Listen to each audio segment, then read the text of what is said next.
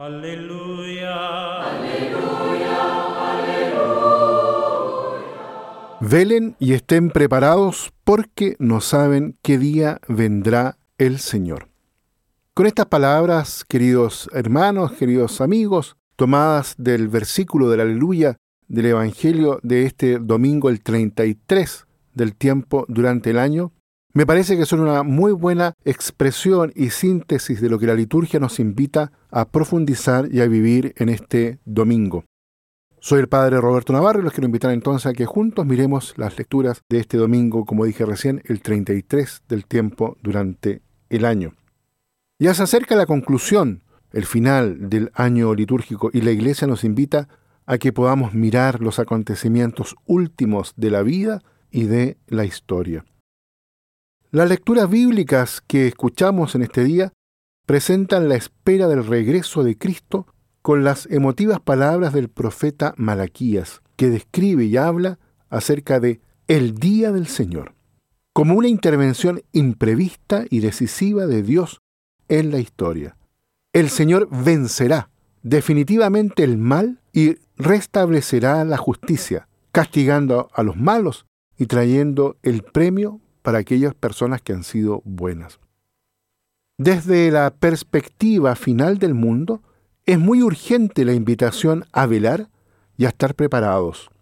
El cristiano, el discípulo misionero, está llamado a vivir con la perspectiva del encuentro con Cristo, siempre consciente de que debe contribuir todos los días, con su trabajo, con su esfuerzo personal, a la instauración gradual del reinado de Dios, esa irrupción del reinado de Dios exige justamente de cada uno de nosotros una profunda colaboración y entrega.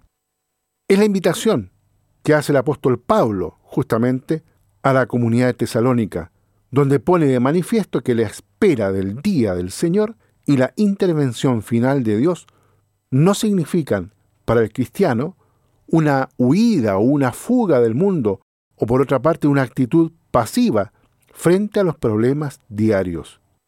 Al contrario, la palabra revelada funda la certeza de que las vicisitudes humanas, aunque estén sometidas a presiones y a desórdenes, a veces complejos, difíciles de entender, trágicos, permanecen firmemente en la mano de Dios.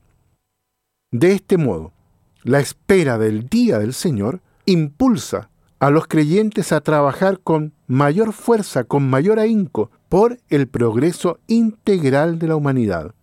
Al mismo tiempo, les inspira una actitud de prudente vigilancia y sano realismo, viviendo día tras día con la esperanza del encuentro definitivo con el Señor Jesús. Lucas, ahí en el capítulo 21, en el versículo 19, nos dice, con vuestra perseverancia salvaréis vuestras almas. Estas son las palabras finales del Evangelio de hoy. Ellas encuadran la perspectiva del fin del mundo y del juicio final en un marco de espera confiada y llena de esperanza. Los discípulos de Cristo saben, por la fe, que el mundo y la historia provienen de Dios y a Dios están destinados a volver. En esta convicción se funda la perseverancia cristiana, que impulsa a los discípulos, a los creyentes, a afrontar siempre con optimismo las inevitables pruebas y dificultades de la vida cotidiana. Con la mirada dirigida a esa meta definitiva, hagamos nuestras, por lo tanto, las palabras del Salmo responsorial de este domingo. Ven, Señor, a juzgar el mundo. Sí, ven Señor Jesús a instaurar en el mundo el reino, el reino de tu Padre y de nuestro Padre, el reino de la vida, el reino de la salvación, el reino de la justicia, el reino del amor, el reino de la paz. Muy bien, queridos amigos, los invito entonces a que nos dejemos interpelar por estas palabras que nos invitan justamente a crecer fundamentalmente en esta esperanza confiada en el Señor Jesús. Que Dios los bendiga a todos y a cada uno. Aleluya. Aleluya.